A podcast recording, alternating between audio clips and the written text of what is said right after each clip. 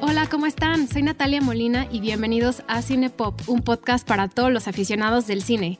En Cine Pop cada semana hablamos de una película o de una pequeña selección de películas y con ayuda de un invitado vemos todos los temas y todos los datos curiosos.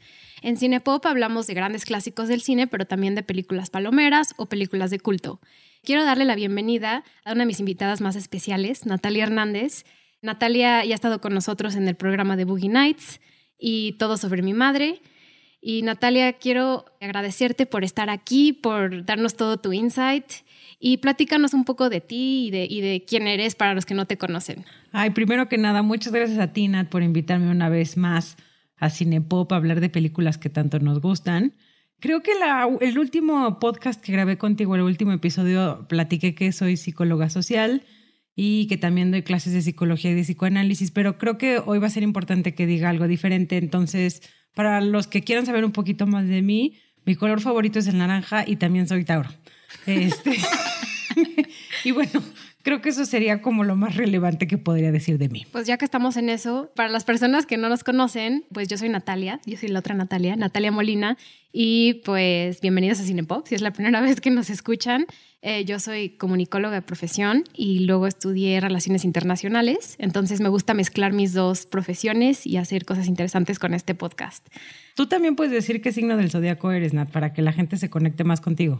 Claro, yo soy cáncer, por eso todo me dice, qué tierna. Muy bien, Nat. Pues bueno, nos conocen bien. Así ya nos conocen Natalia perfecto. Tauro, Natalia Cáncer. Perfecto, sí, me, me gusta cómo queda. bueno, Nat, pues platícanos qué película escogimos para hoy. Pues creo que de todas las películas que he sugerido que hablemos en Cinepop, nunca te había visto tan contenta y tan emocionada, lo cual me da mucho gusto porque creo que va a ser un excelente episodio. Más porque esta es una película que me gusta muchísimo y que es Donnie Darko, de Richard Kelly, una película del 2001. Y creo que yo elegí esta película porque a pesar de que no es mi película favorita, es una película que considero que tiene muchos temas interesantes de los que se puede hablar y que a pesar de que tiene como toda esta gama de temas de los que se puede hablar, también es una película que puede ser considerada como una película dominguera o palomera. Tiene de todo, o sea, puede ser o una película que ves con, no sé, un galán o en un fin de semana, pero que también puedes profundizar, ¿no? Y que creo que esta película es súper buena, o sea, si ya le, le, empiezas a rascar y que ha generado como un montón de expectativa y un montón de interpretaciones. Y creo que las dos, cuando estuvimos investigando sobre la misma, nos encontramos con una cantidad de artículos, de aproximaciones, de interpretaciones. Creo que incluso tú te encontraste una Donnie Darkopedia, ¿no? O... sí, hay un Wikifampedia de Donnie Darko. Exacto. Entonces creo que es una película súper, súper buena y que además ¿Quién no se ha sentido como angustiado viendo al conejo de Donnie Darko? Creo que esa fue la razón por la que elegí. Yo creo que yo no, o sea, primero empiezo por el principio. Esta es una de mis películas favoritas. Está en mi top 5 definitivamente. Yo estaba obsesionada con esta película. Le pueden decir a mi hermana, a mis primos, a todo mundo le puede decir, Natalia la veía constantemente. O sea, yo la veía todo el tiempo. Estaba obsesionada. Uh -huh. Yo tenía como 14, 15 años, la veía todo el tiempo. Tengo el DVD, el DVD wow. de la versión original y luego del Director's Cut. Ok. Entonces, mi obsesión de adolescente de esta película es así, trasciende tiempo y espacio. Ok. ¿Y alguna razón por la que estabas tan, o sea, te, o te puedes acordar de la primera vez que viste esta película? Me acuerdo que la primera vez que la vi no entendí nada. Ok. Fue como, pero aún así me obsesioné. Pero aún así me obsesioné y, y es algo que me llama, o sea, pocas películas me hacen regresar ahí a tantas veces como esta. Ay, okay. le puedes encontrar un detallito a cada escena, uh -huh. a cada diálogo. Siempre tiene cosas descifrables. Uh -huh. Y ahora que la volví a ver para el programa, la vi cuatro veces. la vi, sí, la vi cuatro veces. ¿Y por qué crees que estabas tú? O sea, sé que estoy sacando a la psicóloga que tengo dentro, Pero, ¿por qué crees que estabas como obsesionada con la película? Pues me obsesionaba mucho el tema del viaje en el tiempo. Ok.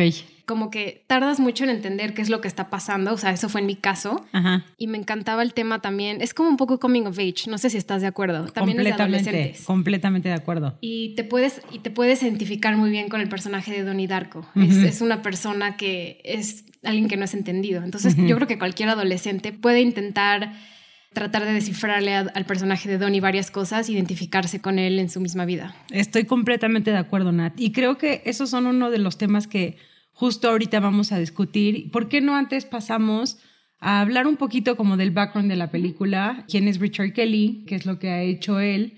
Sobre todo también los actores y finalmente como una comparación en lo que... Porque la película está basada en 1988, sin embargo se estrena en 2001, entonces comparar un poco qué era lo que estaba pasando, ¿no? Sí, me parece. Pues hablemos un poco de Richard Kelly. Richard Kelly era un director joven en ese entonces, tenía 26 años cuando escribió y, bueno, tenía 24, 25 años cuando escribió Donnie Darko y la hizo cuando tenía 26. Wow, súper joven. Estaba Ajá. muy joven. Otra cosa que quiero decir que él es que, en mi opinión, Donnie Darko es un one hit wonder. Sí. Richard Kelly no ha hecho grandes cosas después de eso, ha intentado, pero no lo ha logrado. Entonces, para mí es bastante espectacular lo que hizo con Don- Donnie Darko, pero no ha, no ha tenido ni nada relevante actualmente. No, y que además incluso, o sea, yo también creo que fue un One Hit Wonder, porque además esta película no fue muy exitosa cuando salió, ¿sabes? O sea, ha generado o se ha convertido en una película de culto por muchas cosas que hay y por un poco como la situación que estaba viviendo Estados Unidos en el momento, por la cantidad de maneras que se puede interpretar, pero no fue una película que fue muy bien recibida. De hecho, como que fue una película que la gente consideraba rara o Sí. extraña. Entonces, concuerdo 100% contigo que Richard Kelly, o sea, le salió bien esto. Le salió bastante bien. De hecho, él se tardó muchísimos años en conseguir presupuesto. Y fue hasta que la película llegó a manos de Flower Films, la productora de Drew Barrymore, que la productora le ayudó mucho a conseguir actores, a conseguir el dinero. O sea, lograron recaudar 4 millones de dólares cuando tenían inicialmente muy, muy poquito. Entonces, con la ayuda de Flower Films y gracias a Drew Barrymore se pudo, se pudo producir. Pero de hecho salió, la estrenaron en el Festival de Sundance de 2001. Pero luego pasaron los ataques del 11 de septiembre. Exacto, exactamente. Ajá. Y esta película tiene que ver mucho con un avión y con un avión cayéndose. Ajá. Y eso causó bastante controversia y puede que eso haya afectado su estreno y lo que las personas hayan pensado de ella o lo que las audiencias hayan hecho. Fue hasta bastantes años después que, como dice Natalia, se empezó a hacer muy famosa, empezó a agarrar momentum y hacerse de culto. De hecho, en 2004 se volvió a estrenar el Director Scott y fue donde ahí también salió adelante en, en los cines, cuando anteriormente ah, casi no había tenido nada de éxito en los cines. Fue en 2004 donde hubo un boom gigantesco con, con las taquillas y todo el mundo hubo- a- empezó a hablar de ella y ahí, ahí empezó a recaudar más y hasta ahorita ha recaudado 10 millones de dólares, cuando en los primeros tres años había recaudado como medio millón de dólares. Es que está muy cañón, o sea, porque además yo me pongo a pensar en otros, por ejemplo, productos o cosas que salen al mismo tiempo en donde hay eventos sociales o fenómenos sociales que son como tan relevantes. Y yo me estaba acordando que en 2001 también, no sé si te gusten los Strokes, pero bueno, ellos sacan un disco y hay una que es así como el It, que es el disco como más famoso de los Strokes.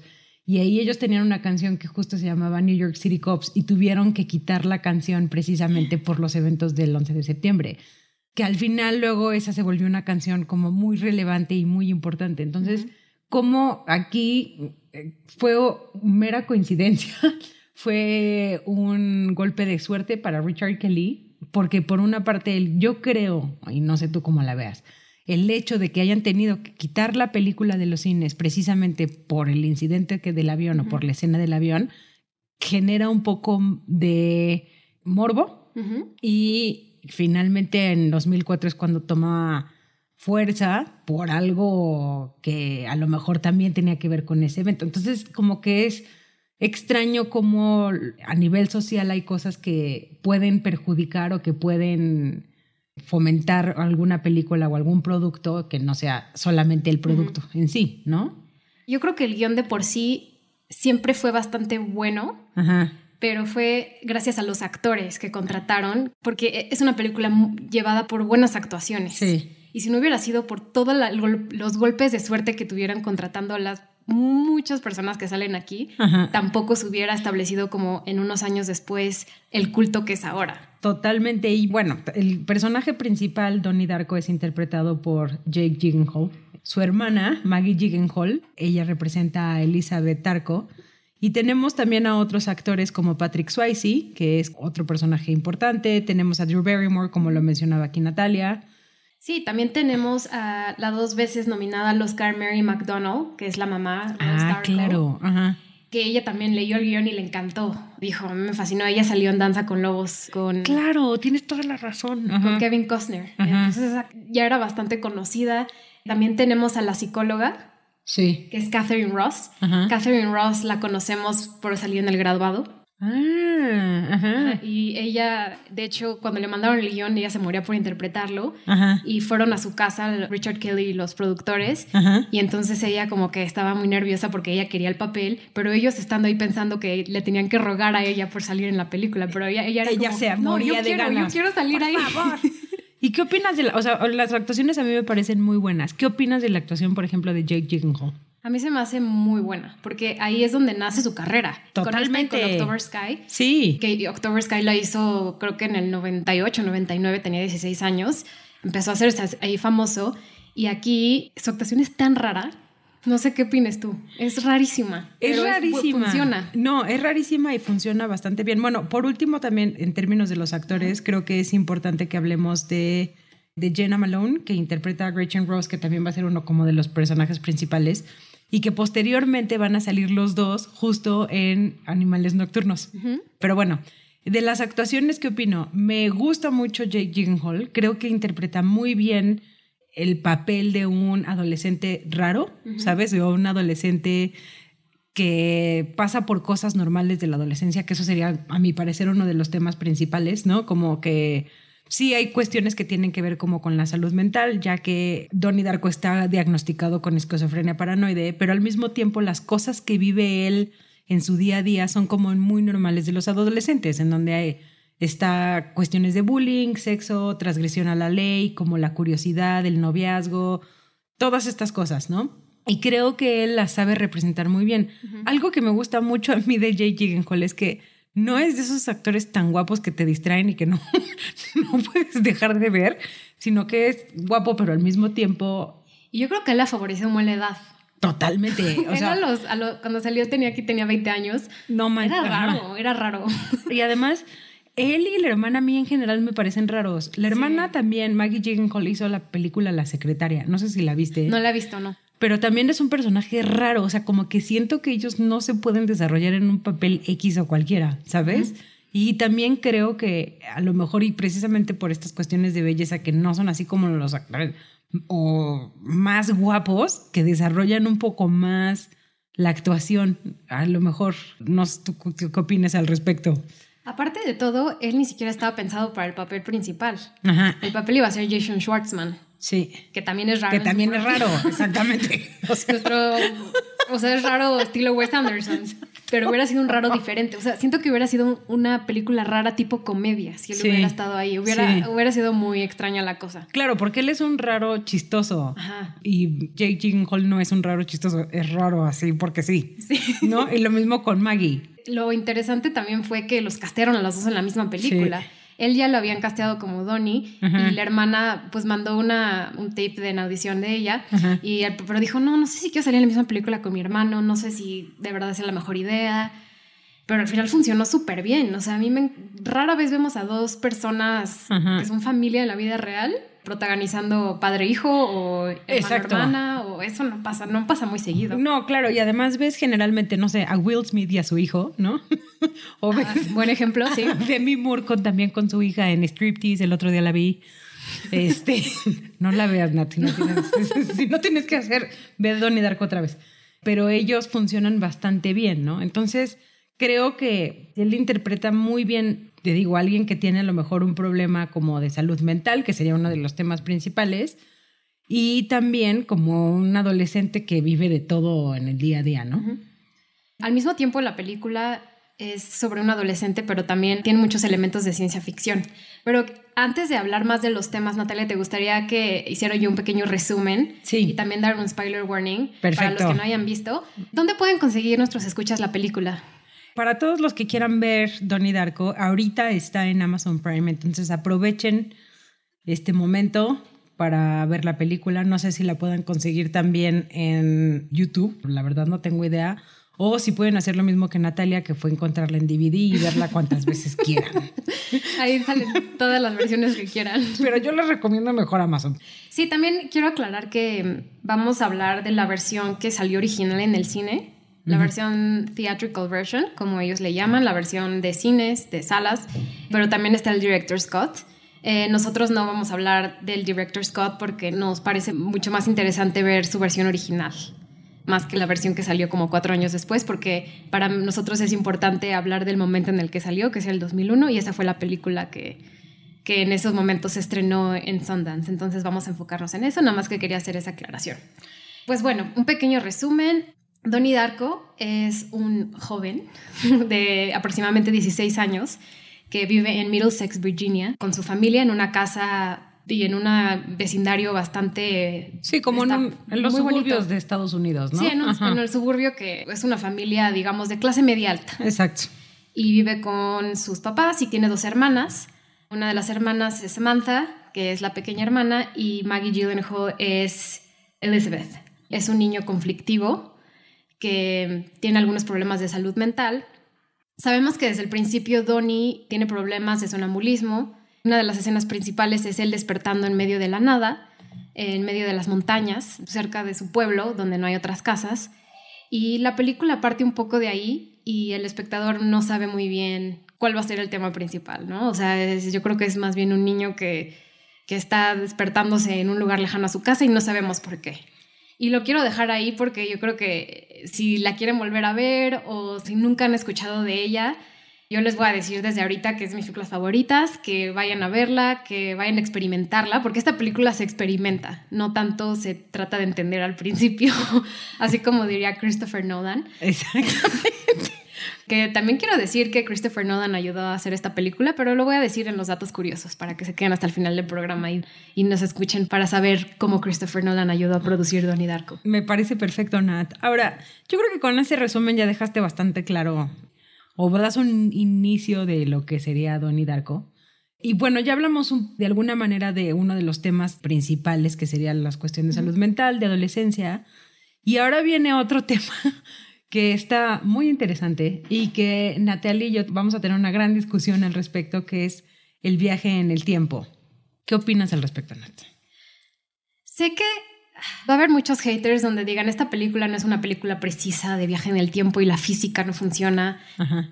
Para mí no es el tema. Ajá. Para mí es cómo la película crea un mundo con sus personajes y con su atmósfera, un mundo muy interesante donde es posible el viaje en el tiempo.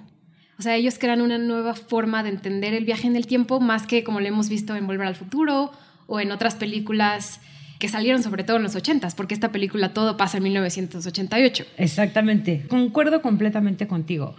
Y como lo mencionaba al principio, este es una película que tiene muchos temas que podrían desarrollarse un poco más. Uno que es el de la adolescencia, los procesos que se viven en la adolescencia, que además en esta cuestión de la adolescencia vemos cosas muy eh, interesantes como sería el bullying de Cherita, vemos también el inicio como de la vida sexual, vemos también la necesidad del noviazgo o de curiosidad en muchas cosas.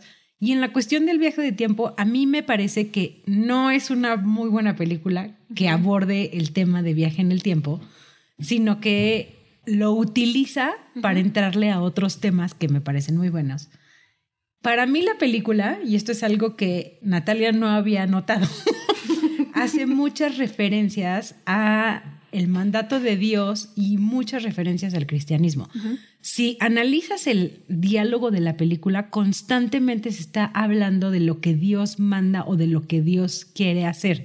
No lo que quiere hacer, lo que Dios está marcando el destino. No sé si me estoy explicando Sí. ahí. O sea, en discusiones que tiene Donnie con la psicoterapeuta, la psicoterapeuta le menciona en, es lo que Dios quiere cuando él está hablando de los actos que lleva a cabo, Cuando le pregunta al profesor sobre los hoyos negros y el viajar en el tiempo, también habla de Dios. O sea, hay mucha referencia a Dios, incluso en cuando Donnie se sale del cine. No sé si notaste que se va a casa del pedófilo la película que se está proyectando y antes de que haga esto es La última tentación de Cristo. Sí, Evil Dead, la película es Raimi, La última tentación de Cristo. Exactamente, entonces yo de otras referencias que he leído y de otras críticas que he leído, se hace como alusión de que el director tenía interés de hablar justo del cristianismo, justo del sacrificio de Jesucristo para salvar a los otros pero yo hay otra cosa que también encuentro súper interesante, que es el conejo y que sea el conejo aquel que guíe el camino.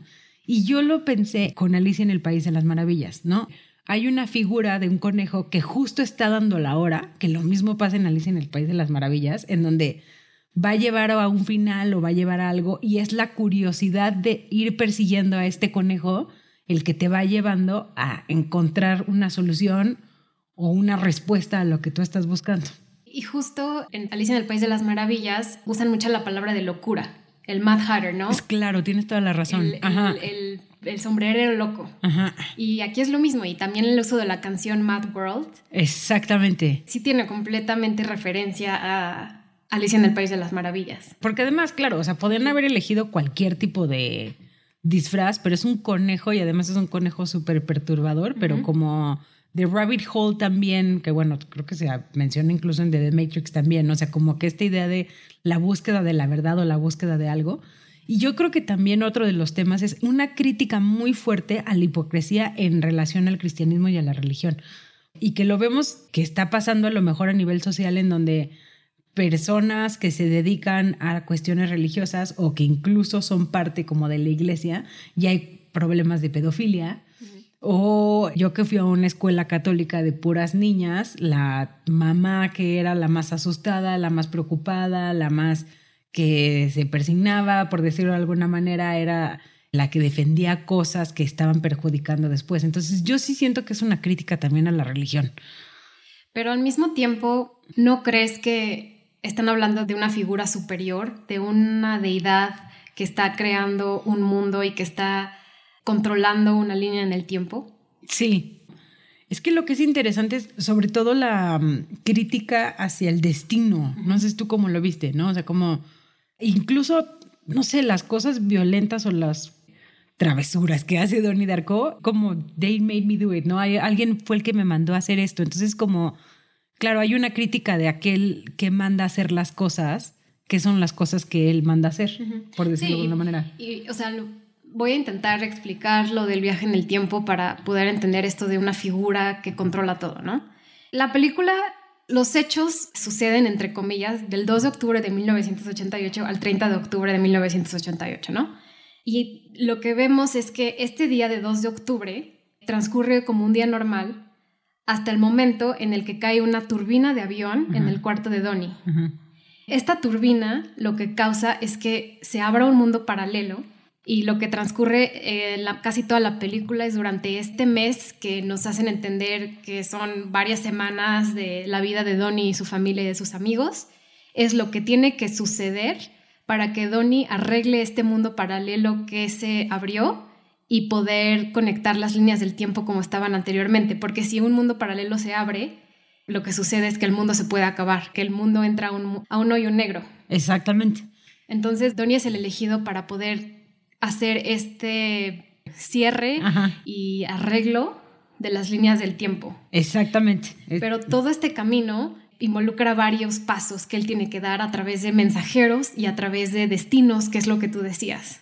Exactamente. No, y creo que describiste perfecto la parte de la filosofía de viajar en el tiempo. Que eso también está súper interesante, que es la cuestión como de la elección hacia este héroe o hacia este personaje que es el que va como a solucionar todos estos problemas que están pasando, ¿no? Y que también tiene que ver por los 28 días con el ciclo lunar. Sí, claro. Y de ahí que escuchas que la primera canción con la que abre la película es The Killing Moon de Juan de Bonnyman, que es una de mis canciones favoritas. Qué buena escena, ¿eh? Buenísima. Qué buena escena. Y además el soundtrack también es excelente. O sea, yo creo que el... El, el soundtrack es buenísimo. Aparte, Richard Kelly quería usar esta canción desde que empezó a grabar la secuencia de esta película. pero no tenían los derechos. Y todo el mundo decía, estás loco, no puedes tener una secuencia que está pensado con una canción sin los derechos. Y él, como no me preocupa, sí lo voy a conseguir. Y lo consiguió. Pero imagínate lo riesgoso que fue. Sí, empezarlo, no manches, no. Está cañón. Está cañoncísimo.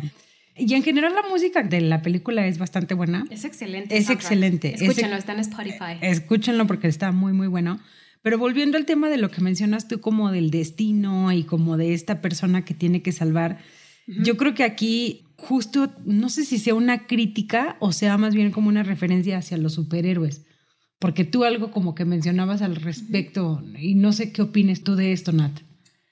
Sí, me llama mucho la atención que es, esta película tiene dos cosas a la vez. Una, un niño problemático que acude a la violencia en ciertos aspectos o a actos Sí, que transgreden la ley. Que transgreden la ley, pero al mismo tiempo es lo que tiene que pasar para que las cosas funcionen. salve a las personas. Porque lo que pasa cuando cae la turbina en este mundo paralelo que él se salva es que no hay nadie que él conozca en este avión. Pero en el mundo, en este mundo paralelo, en este avión que se va a caer en la casa de Donnie, están tanto su hermana con su mamá en ese vuelo. Y entonces él tiene que hacer varios pasos para que ellas no estén en ese vuelo y una de esas cosas es morir.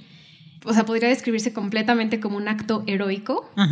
Y a eso me quiero preguntarte, o sea, ¿se te hace que esta fue una película de superhéroes antes de que salieran todas las películas de superhéroes? ¿O es una película de superhéroes escondida en un drama indie o en un thriller psicológico? Puede que incluso esta película haya abierto la puerta a películas de superhéroes, porque este fue muy parecido cuando salió Spider-Man, o sea, no conocíamos las películas de superhéroes como las tenemos ahorita, súper metidas en nuestro subconsciente casi, o sea, vivimos Marvel, comemos Marvel, todo lo hacemos a través de, del consumo que tenemos de superhéroes, pero esta película, no sé, ¿tú qué opinas? ¿Qué opino al respecto? Al respecto? Es que yo creo que, aunque toque el tema de el sacrificio, que claramente esa es la idea, ¿no? O sea, como que lo mismo pasa con Jesucristo, se sacrifica para salvar a los otros. No me parece que esta sea una película de superhéroes, porque al final no creo que tú sientas empatía por Donnie Darko como es un héroe. ¿Sí me explicó? O sea, a lo que voy con esto es que, y esto es algo que Natalia y yo ya hemos discutido fuera de Cinepop, que tiene que ver con el mito del héroe, en donde hay una serie de características que a lo mejor ustedes escuchas pueden encontrar en muchos personajes superhéroes o héroes en general, que serían Superman, que sería Spider-Man, que incluso lo vemos con Harry Potter, en donde, y que Natalie y yo en algún momento podremos hablar después, pero que son personajes que no tienen papás y que tienen una marca especial de que ellos van a salvar al mundo. No creo que en el caso de Donnie, o sea, sí lo tiene, pero al mismo tiempo no tiene ese charm especial de que va a salvar a la humanidad. Sí refleja ciertas cosas, pero, o sea, pensando en que si fue la primera, no lo creo, porque, por ejemplo, en el caso de Superman y ellos, ya había salido la idea del superhéroe. Claro, los cómics estaban. Exacto, ya estaban. Mucho tiempo antes. Mucho, tiempo. antes y lo mismo como con otros superhéroes. Y yo creo que aquí este personaje se cae precisamente porque los dos papás están ahí y porque además aunque está loco, que sería lo mismo a lo mejor que Jesucristo o que otras personas que van a salvar, esa cuestión de locura no lo permite a él que otras personas lo sigan. ¿Sí me explicó? Sí, porque más bien durante este universo paralelo de 28 días, específicamente Frank, el conejo, le dice que el mundo se va a acabar en 28 días, 6 horas, 42 minutos, 12 segundos, ¿no? Que como ya tú mencionaste, Nat, suman 88 y que puedes hacer como una suma a los números de esta secuencia, que es 1 más 1 más 1 menos 1 y bla, bla, bla, pero es exactamente un mes lunar, ¿no? que es el transcurso de la película. Entonces, durante este mes, él tiene varias tareas instruidas como por sus profesores, como es el personaje de Noah Wiley, que es el profesor, de Drew Barrymore, incluso de los papás. Sí. Y en este sentido, lo que estás diciendo me resuena mucho, porque él no está destinado a ser un héroe, él le pone en el camino. Exactamente, exactamente. y él, incluso yo creo que, claro, lo van guiando como para que haga ciertas cosas, como encontrarse, por ejemplo, la cartera del pedófilo, ¿no? O sea, que es como una alguien lo mandó misteriosamente, pero no él está como preparado para pelear con un mal. Eso es, yo creo que la diferencia también Sí, sí, sí, que tiene que ver como con un superhéroe, ¿no? O sea que así como cuando nace el héroe sale el antihéroe luego luego y están como no puede existir el uno sin el otro. Claro. Y aquí no, aquí más bien es, yo creo, y por eso me iba más con la cuestión de la religión y sobre todo del cristianismo, una crítica a la hipocresía de esta. Y cómo a lo mejor a personas que se les considera locas y a personas que a lo mejor se les considera rebeldes, que tienen esa bondad o tienen esa empatía por salvar a otras personas. Con esto quiero preguntarte, ¿hasta qué punto podemos dividir la película en el tema del a través del tiempo y en el tema de que Donnie es diagnosticado Con con esquizofrenia. esquizofrenia? Porque él, o sea, va al, al terapeuta, le di- la terapeuta le dice a los papás que él está pasando por alucinaciones y hasta qué punto podemos decir, esta es una película de alguien que tiene un trastorno o que está enfermo o que ve cosas que no están ahí. ¿Y qué punto decimos cinematográficamente esta película si es del viaje en el tiempo? Hijo, está súper buena tu pregunta, Nat.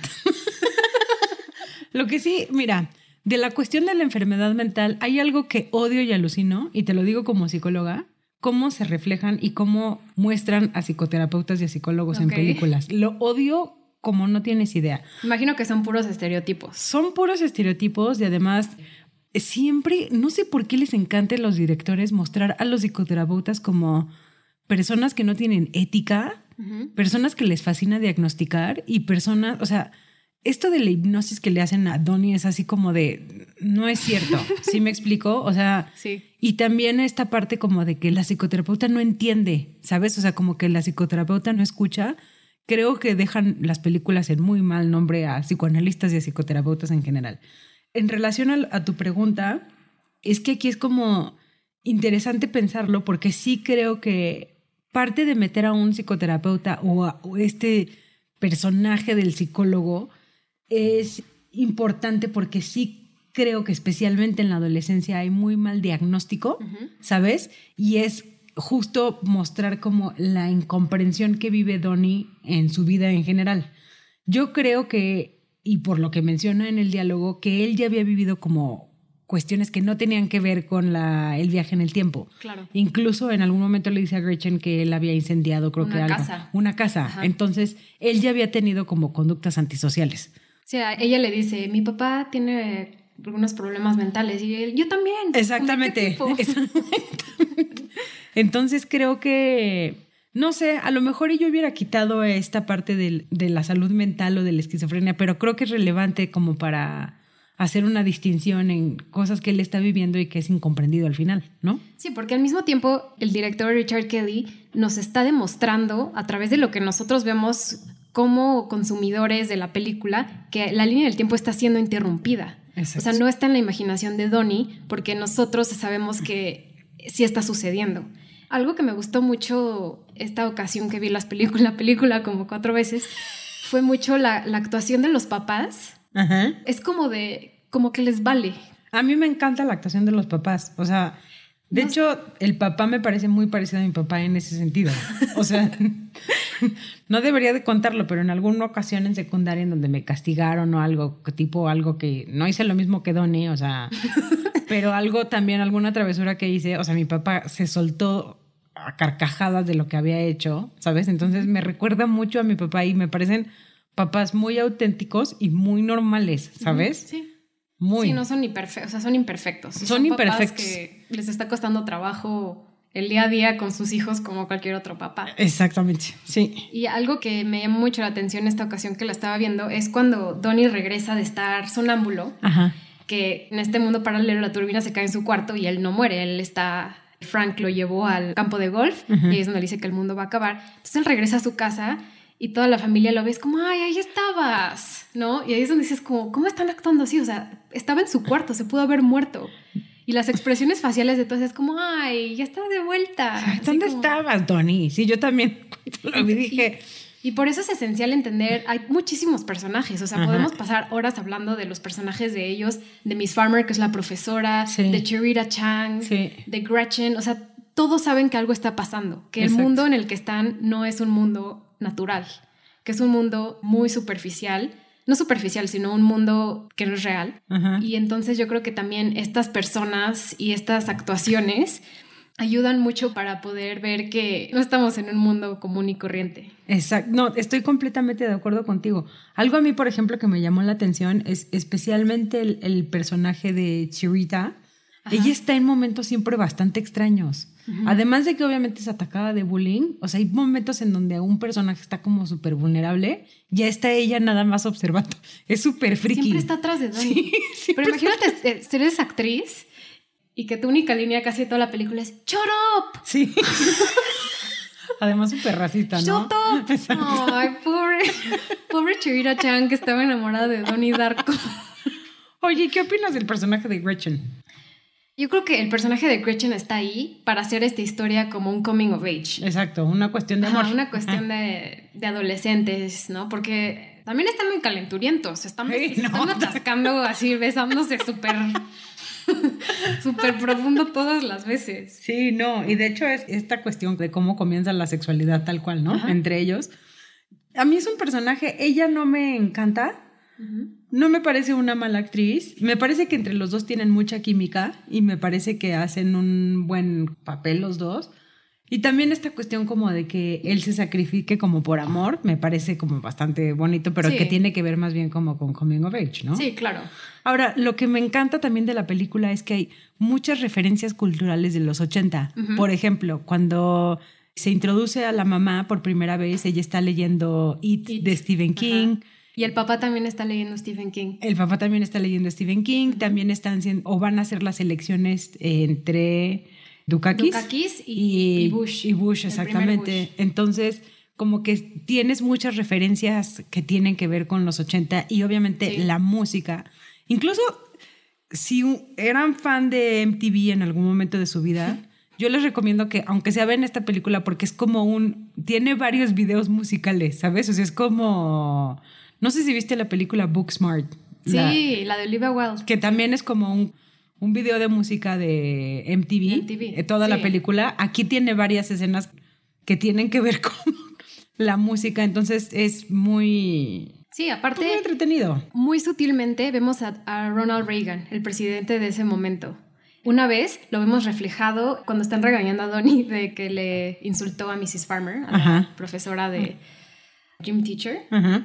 Vemos cuando lo están regañando o sea, se ve muy, muy poco, un reflejo de un cuadro de Ronald Reagan. Ay, claro. sí. Y luego cuando están en la fiesta de Halloween en casa de Donnie, hay alguien saltando en un tumbling y trae una máscara de Ronald Reagan. Sí. Y yo creo que también tiene mucho, o sea, lo hicieron a propósito en los ochentas, no solo por como la nostalgia, sí. pero también porque yo creo que refleja muy bien el mundo suburbano americano de los ochentas, ¿no? Y hasta el mismo, el, papá le dice a Elizabeth, a la hija, como, vas a votar por Dukakis y Dukakis era del Partido Demócrata, ¿no? Entonces, ¿qué quiere decir que ellos son republicanos, ¿no? Entonces también enseña como suburbia americana de los finales de los ochentas y el mundo de Reagan, donde nos importa mucho la fama. Exactamente. Que es súper importante para poder entender Sparkle Motion. Exacto. El, idolatrar a los niños, que es el caso del personaje de Jim Cunningham. Y querer poder sobresalir en una sociedad donde todo se está convirtiendo ser famoso o... Completamente de acuerdo. Y algo que me gusta también, pensando en cómo muestran los 80 o finales de los 80, es que no lo hacen como de manera atascada, ¿sabes? O sea, no es como a lo mejor películas tipo o programas como que no son películas que no son de la época, pero que muestran la época como lo sería um, Stranger Things, en donde es un atasque de los 80, o sea, ah, te tienen que meter los 80 a fuerza. Y en cambio aquí, que es una película que no se hace en los 80, pero que muestra esa época, no lo hace de una manera como, te digo, como de fantasías Miguel. Perdón. es una referencia muy mexicana. Si están en una, en una tienda. Pedimos una disculpa por eso. No, estoy de acuerdo contigo, porque ahorita nosotros Hace cuenta, yo cuando estaba investigando sobre esto dije, no manches, lo más fuerte del presupuesto haber sido el derecho de las canciones. Pero no, no fueron tan caras porque en los noventas a nadie le da un carajo hacer películas en los ochentas. Ah. Ahorita ya estamos obsesionados con ah, la nostalgia. sí, ahorita es, o sea, hay más, más de los 80 que de los 70 o de cualquier otra época. Y ya empiezan a ver películas de los 90. Ajá, ya empieza a ver películas 90. Capitán Exacto. Marvel es un ejemplo. O sea, cada vez nuestros gustos son más nostálgicos. Exactamente. Pero en los 90 como que a todo el mundo le da un carajo, los 80 decían, "Ay, ¿qué pasó? No Exactamente. había nada y ahorita ya lo vemos en retrospectiva y decimos, los 80 está increíble. Sobre todo si te lo venden como un mundo de fantasía como lo venden en Stranger Things. Completamente. Y además yo creo que también esta película, pensando que es una película coming of age, algo que luego me molesta a mí de las películas coming of age es que siento que son películas que son escritas por personas en- dentro de sus 40, 50 años. Entonces, los personajes son así como super smart, ¿sabes? Así como geniecillos o que son súper raros. Y todos van a ir a Harvard, O todos van a ir a... No, todos van a ir a Harvard y todos van a ser escritores. Ah, o ¿sí? sea...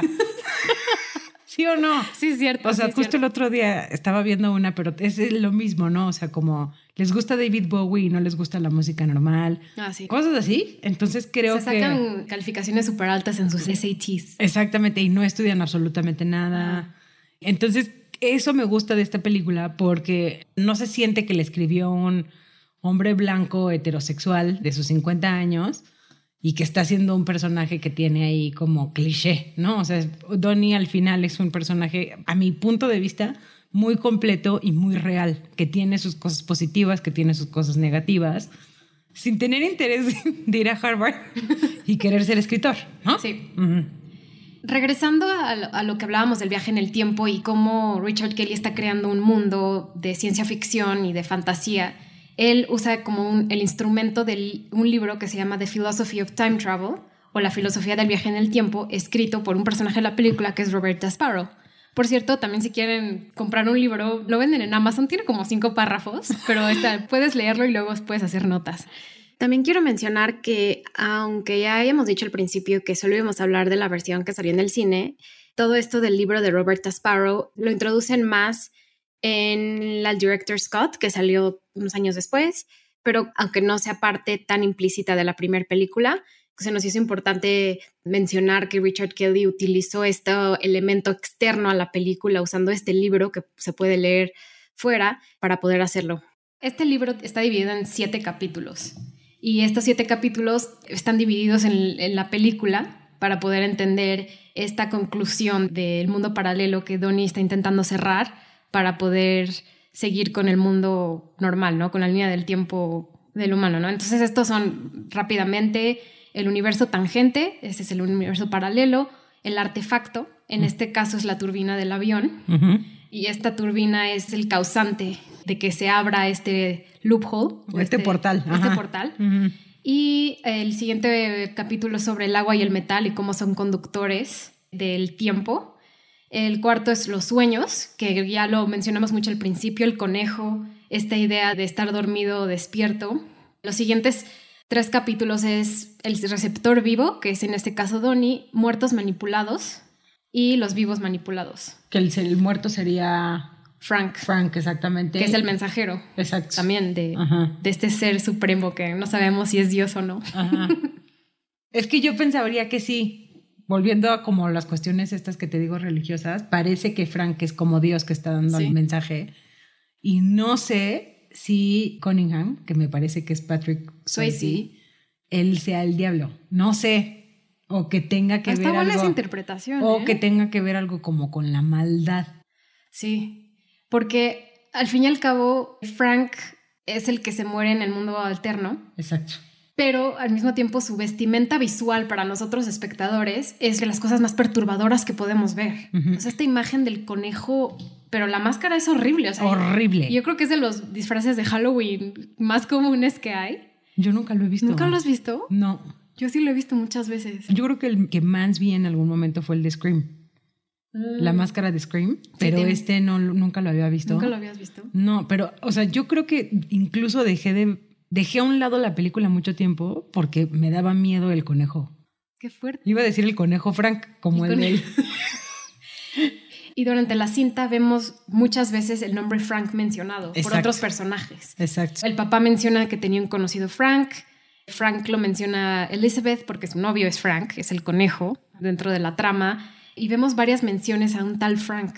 Y entonces sabemos que los personajes, que son los vivos manipulados, están guiando también esta historia de que algo no está haciendo, no está funcionando como debe de ser. Por eso mencionan mucho Frank, Ujú. porque está dentro de este mundo que Donnie Darko está, el que está tratando de cambiar. Claro, y también tenemos a otros, o sea, que eso también lo vemos y que lo integran bastante bien en películas Coming of Age, en donde hay algún maestro o maestra que da el apoyo, ¿sabes? O sea, para que se realicen cosas que en otras películas Coming of Age es como el maestro que ayuda al alumno a que haga el ensayo para que entre en Harvard.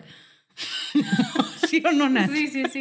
Un Ivy League. Exactamente así. Porque son las únicas universidades que del mundo quiere ir. El alumno así super outcast, rechazado, y entonces llega el maestro que le dice, oye, tú te sacas 10 en todo.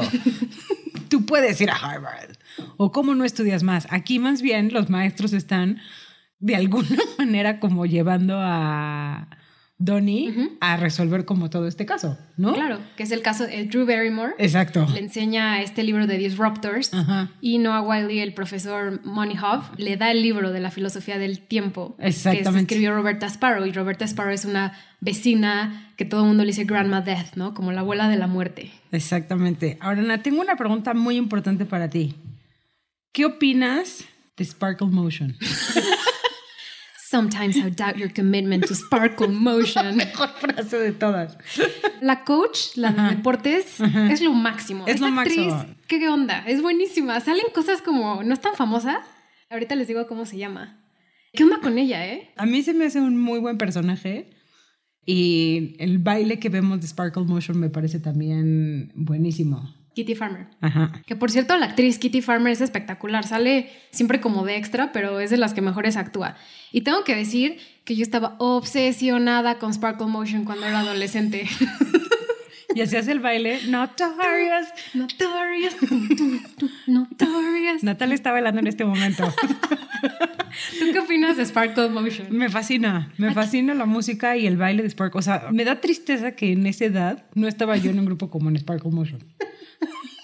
Es que eso es lo que hace el guion increíble, que podemos tener esta historia de viaje en el tiempo, pero al mismo tiempo tenemos un grupo de niñas que bailan que se llama Sparkle Motion y bailan una canción de los ochentas. O sea, es, de verdad es brillante. Es brillante. Ahora, también algo que, pensando en otros personajes de Drew Barrymore, que a mí me han gustado, o sea, hablando un poco como de los personajes y de los actores y de las actrices que salen en la película, a mí me llama mucho la atención Drew Barrymore, por ejemplo, que en otras películas o en la mayoría de las películas que tiene ella a finales de los 90, tiene un papel generalmente como girly o como muy geeky, ¿sabes? O sea, había salido en Jamás Besada. Justo cuando aparece Donnie Darko estaba empezando a hacer Los Ángeles de Charlie. Y en esta película es súper seria. O sea, es súper seria. Obviamente es guapa, pero no está como sexualizada en la película. Entonces me gustó eso mucho de ella en, o de este personaje, porque creo que es completamente diferente a los otros personajes que ella había tenido. Y sabes una parte por qué es, cuando Richard Keddy está escribiendo el guion, originalmente había puesto al personaje Miss Pomeroy de Drew Barrymore como una señora más grande. Ah. Y cuando Drew Barrymore leyó el guion dijo, yo quiero salir, yo quiero ser la maestra. Entonces yo creo que ella estaba pensada como alguien mucho más seria por su edad, pero al mismo tiempo también es alguien que no queremos que esté enseñando como un lado femenino, ¿no? Como que es alguien que, aunque sí, obviamente es una mujer, es como muy neutral su personaje, ¿no? O sea, hubiera dado igual si es hombre o mujer. Exactamente, sí, y es un personaje como muy serio, ¿no? O muy racional, ¿no? Sí, muy racional. Y luego muy fuerte, las cosas que le dice. O sea, si a mí en la adolescencia me hubieran dicho, hubiera entrado a una clase, un hecho, siéntate con tal niño que te gusta. Sí, no, súper, sí. Me muero, me voy a mi casa a llorar si me dicen eso. o al baño, ajá, exactamente. Ajá. No, yo te, de hecho cuando yo la volví a ver, qué poca abuela, ¿por qué le hace eso? Sí, se le dice a Gretchen que se siente junto al que le gusta y pues obviamente se siente junto a Donnie, pero... Eso no se hace. No, no se hace para nada. Oye, Nati, hablando de los aspectos técnicos, algo que a mí me llama mucho la atención, que no hemos hablado es, no sé si tú notaste justo el color que se utiliza a lo largo de la película, ¿no? Yo noté mucho una tendencia a utilizar colores azules, blancos, grises. Como hablábamos hace rato del vestuario, como de esta manera de mostrarlo a finales de los 80, no lo hacen como de manera atascada, como dije yo de Fantasías Miguel, o sea, como que no fue muy intenso, sino el vestuario me parece, meh, o sea, no llama mucho la atención. Sí, de hecho, ahorita que dices el vestuario, La diseñadora de vestuario se llama April Ferry. Ajá. Y ella ha trabajado en muchísimas películas que a lo mejor no pensamos en ellas por el vestuario. Ha hecho el vestuario de La Máscara, Ah. de Free Willy, Beethoven 2, eh, Maverick, Flower. O sea, Películas en donde no resalta no resalta el vestuario. Free Willy. ¿Qué? O sea, creo que el chavito traía un hoodie. Pero, ¿sabes por qué era esto? Como su presupuesto era súper limitado, esta Sí. señora April Ferry literal fue a su casa y vio lo que sacó Totalmente. O sea, Beethoven 2. de Beethoven 2, de lo que había encontrado y lo usó. Ajá. Y otra cosa es que la escuela no se había pensado que iba a ser religiosa, o sea, pensaban que iba a ser como un high school Ah. normal, Ajá. pero por cuestiones de presupuesto, todos Tuvieron tenían que- usar uniforme. Ok. Ah, ese dato Ajá. está muy curioso. Y lo cual resona más que sea religiosa, o sea, ese pequeño detalle de la conformidad de todos y a lo que Donnie quiere hacer, ¿no? Donnie Ajá. también como adolescente está harto de la conformidad, él no quiere el miedo y el amor, como dice Miss Farmer, ¿no? Ajá. Él quiere, dice, como hay como 50 mil emociones. Exacto. Y aquí los vemos a todos en uniformes y él quiere destacar y decir, no, existen dos cosas, o sea, existen mucho más. Ajá. Entonces eso me gustó mucho del, del vestuario y también Patrick Swayze usó su propia ropa de los ochentas. Qué increíble, ¿no? Sí, él llegó, estaban grabando los videos motivaciones. Ajá. Lo del niño dice, I'm not afraid anymore. Sí, sí, sí, Todos sí. esos videos lo grabaron en el rancho de Patrick Swayze. ¡Wow! Ajá. Ok. Y usó su propia ropa ochentera. Dicen que su esposa llegó y le dijo, les enseño este y este. Wow. Y entonces tenía pura ropa de, de Patrick Swayze. O sea que la diseñadora de modas de Beethoven 2 no tenía nada para Patrick Swayze. O sea, seguro su presupuesto fue como... Es que amé, o sea, amé el currículum de lo que esta mujer había hecho así Free Willy, Beethoven 2. Y no, una de las últimas películas que es, es Jurassic World, la nueva versión, la de 2015. Ah. Que está bien, pero también tienen el mismo outfit toda la película. Sí, O sea, y además es una pasada, es lo que se ponen, o sea, en la, la actriz que trae Sí. el vestido blanco, Blanco. y, Y los tacones. O sea, pero bueno, algo también que ya habíamos mencionado que nos gusta mucho a Natalia y a mí de los aspectos técnicos de la película, claramente es la música. Echo and the Bunnyman empieza esta película, tienen también canciones de Tears for Fears. La última canción de Math World de Gary Jules es excelente. Entonces, la música es muy, muy buena y yo creo que está como muy bien elegida. Sí, sobre todo la última canción de Mad World, donde Sí. todos se despiertan Sí. Y ven que todo fue como un sueño. Porque sí se acuerdan, recordemos que Patrick Swayze se despierta y dicen, "Ah, en ese mundo me arrestaron por pedofilia, que o sea, sí es pedófilo. Ajá. Entonces él se despierta con este sueño y por eso me encanta la canción de Mad World. Que esa no era la canción, o hablando como Ah, de, ¿cuál de era? Funny Facts.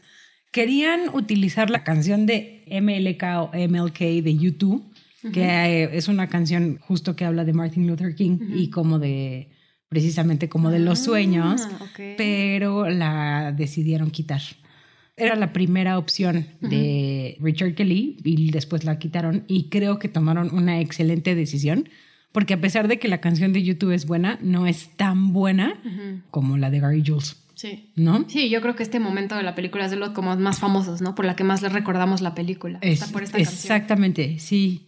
Y digo, creo que podríamos hablar más de aspectos técnicos o no sé si te quieras ir ya como los datos curiosos. Algo que ya mencionamos desde el principio es que esta película claramente no hubiera existido sin la intervención de Drew Barrymore y que ella, por lo que yo tengo entendido, justo le llevaron el guion cuando ella estaba filmando, como lo mencionaba hace rato, Los Ángeles de Charlie.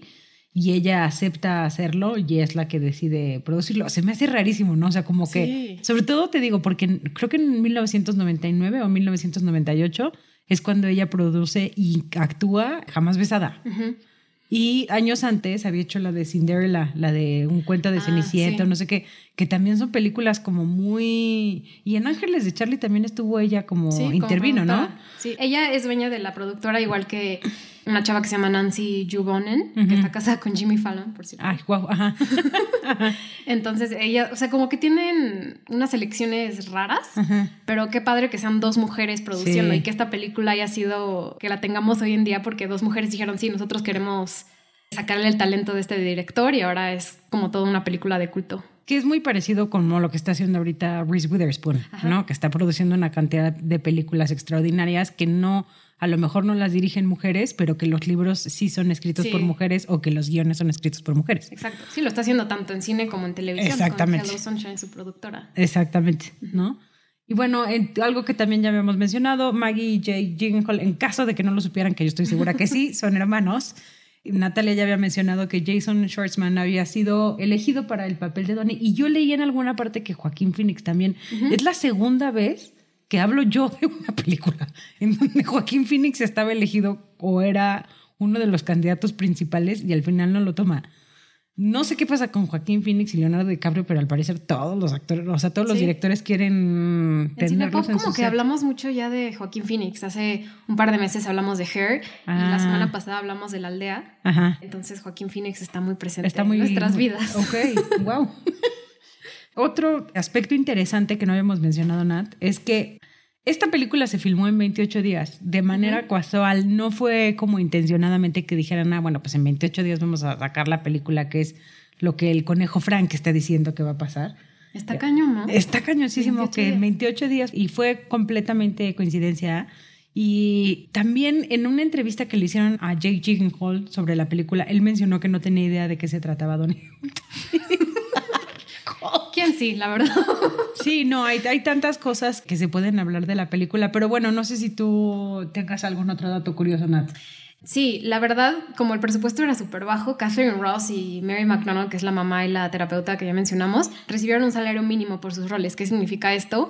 Que el sindicato de actores pone un mínimo de lo que pueden ganar los actores por película y ese mínimo lo ganaron. O sea, se me hace que fue... Nada. Nada, nada, nada, nada. Entonces todo mundo incluso todo el crew, todas las personas decidieron... Llevarle sándwiches, no, no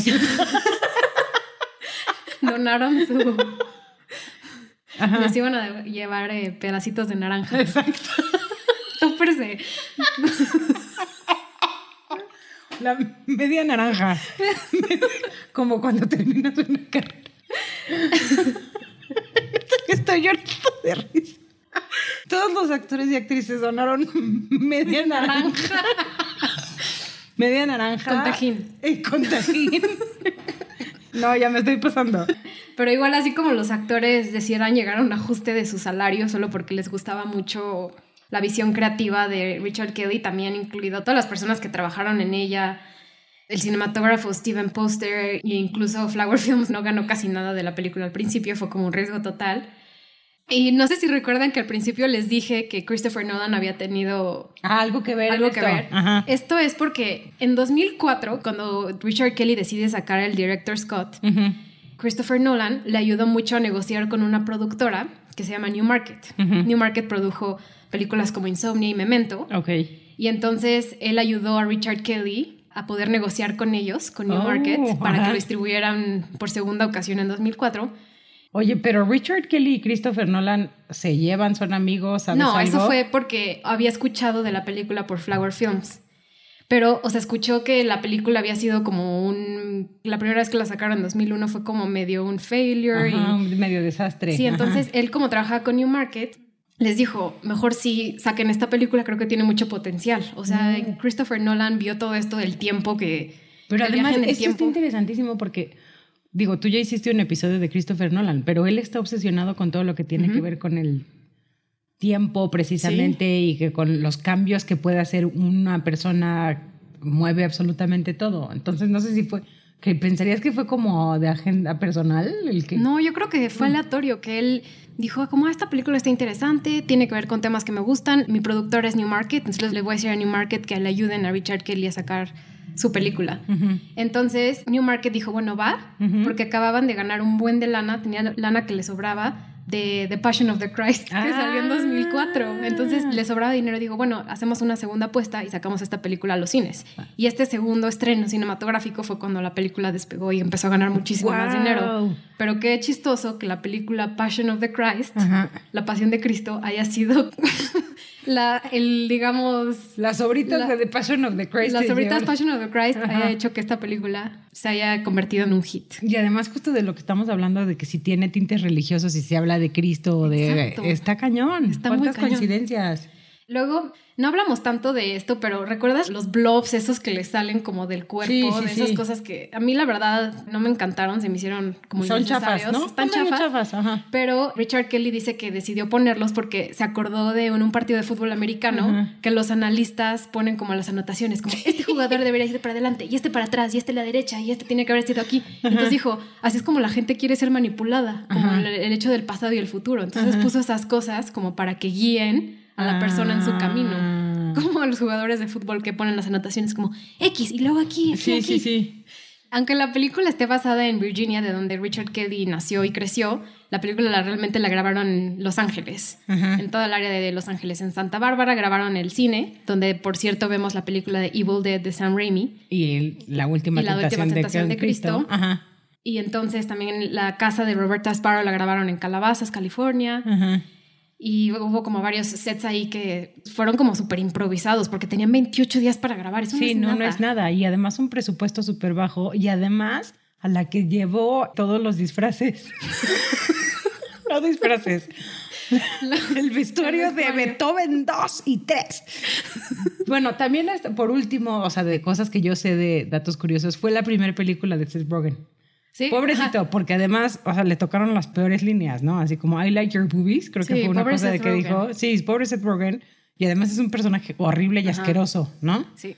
Y que además yo sí siento que la película muestra cosas crudas. Lo que pasa es que hay tantos temas que no nos ponemos a pensar en ellas, ¿no? Sí, incluso hay tantos personajes que podríamos enfocarnos en decir, este personaje tenía que hacer esto para que Donnie hiciera esto y como las conexiones. Exactamente. Algo que no mencioné que me gustaría, aunque sea mencionarlo rápido, es el tema de la pistola. Ah, que sí. No me gusta nada eso. ¿Por qué? Se me hace completamente innecesario que el uso de violencia haya sido una pistola. Regresar otra vez a los temas americanos de los mm. adolescentes y de los shooters. Y por eso esta película yo podría criticarla, ¿no? Por ese uso de la violencia, que sí lo vemos ser un transgresor de la ley en cómo va a inundar la escuela, encienda la casa, pero ninguna vez antes de eso fue, tuvo ningún atentado hacia alguna otra persona o hacia un humano. Entonces no me gusta el hecho de que tenga que matar a Frank con una pistola. No, estoy completamente de acuerdo contigo. Creo que se pudo haber utilizado alguna otra cosa y fue como una salida rápida, ¿no? Exacto.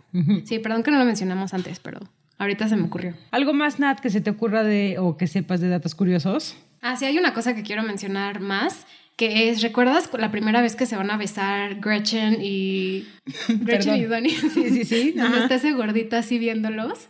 ¡Ay, sí, sí! ¿Quién es él? Ese gordito que está vestido con un tracksuit trabaja para el Federal Aviation Administration, que son los que están investigando la caída de la turbina. Claro. Y entonces él, la va a besar y ella como, no quiero besarte ahorita porque, quiero este besarte en un momento maravilloso y no sé qué, pero también hay un gordito viéndonos. Pero entonces este señor sí trabajaba realmente en... En el FAA. ¡Wow! Eso está increíble. Eso está súper chido, ¿no? Sí, son como pequeños detalles que no te das cuenta, como ¿quién es ese señor? ¿Quién es ese señor? No, hay muchas cosas que tienes que ponerle atención. Digo, tú ahorita la viste creo que 90 veces.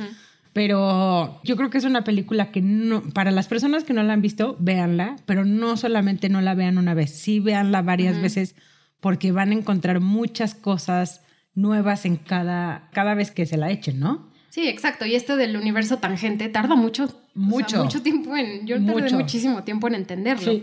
Y es hasta el final que te das cuenta que todo este mes fue durante un mes que no fue realidad, que todo fue un mundo donde no existe. Y acaba este mundo falso. Y me encanta el final también, porque es parecido al principio, en el sentido de que sabemos que hay algo raro pasando, pero no sabemos qué. Sí. Que es cuando Gretchen va a la casa y ella realmente no conoce a Donnie porque nunca vemos que ellos se conocen antes de que empiece el mundo paralelo. Entonces ella llega a la casa y dice, ¿qué pasó, ahí? aquí? Y la familia está devastada ahí sabiendo que Donnie pues falleció en este, con esta turbina cayéndose y recuerdas que saluda a la mamá y, como que tienen una conexión ahí, no saben de qué. Pero, hay una conexión. Hay una conexión ahí. Sí. Y esa turbina, me encantó que no fuera falsa ni nada, o sea, sí la compraron, costó 10 mil dólares. Entonces, cuando se cae a la casa en la una de las últimas escenas, creo que lo tuvieron que grabar así una vez, pero tenían que estar súper atentos de que... De que saliera exactamente, como, tenía que salir. tenía que salir con tres cámaras Eso está increíble, no manches. Pues bueno, creo que esos son todos mis datos curiosos. Nat, si pudieras viajar en el tiempo, ¿lo harías? Si pudiera viajar en el tiempo y pudiera cambiar el tiempo, o si pudiera viajar en el tiempo Nada y más viajar en el tiempo, ¿lo harías? Sí, ¿tú?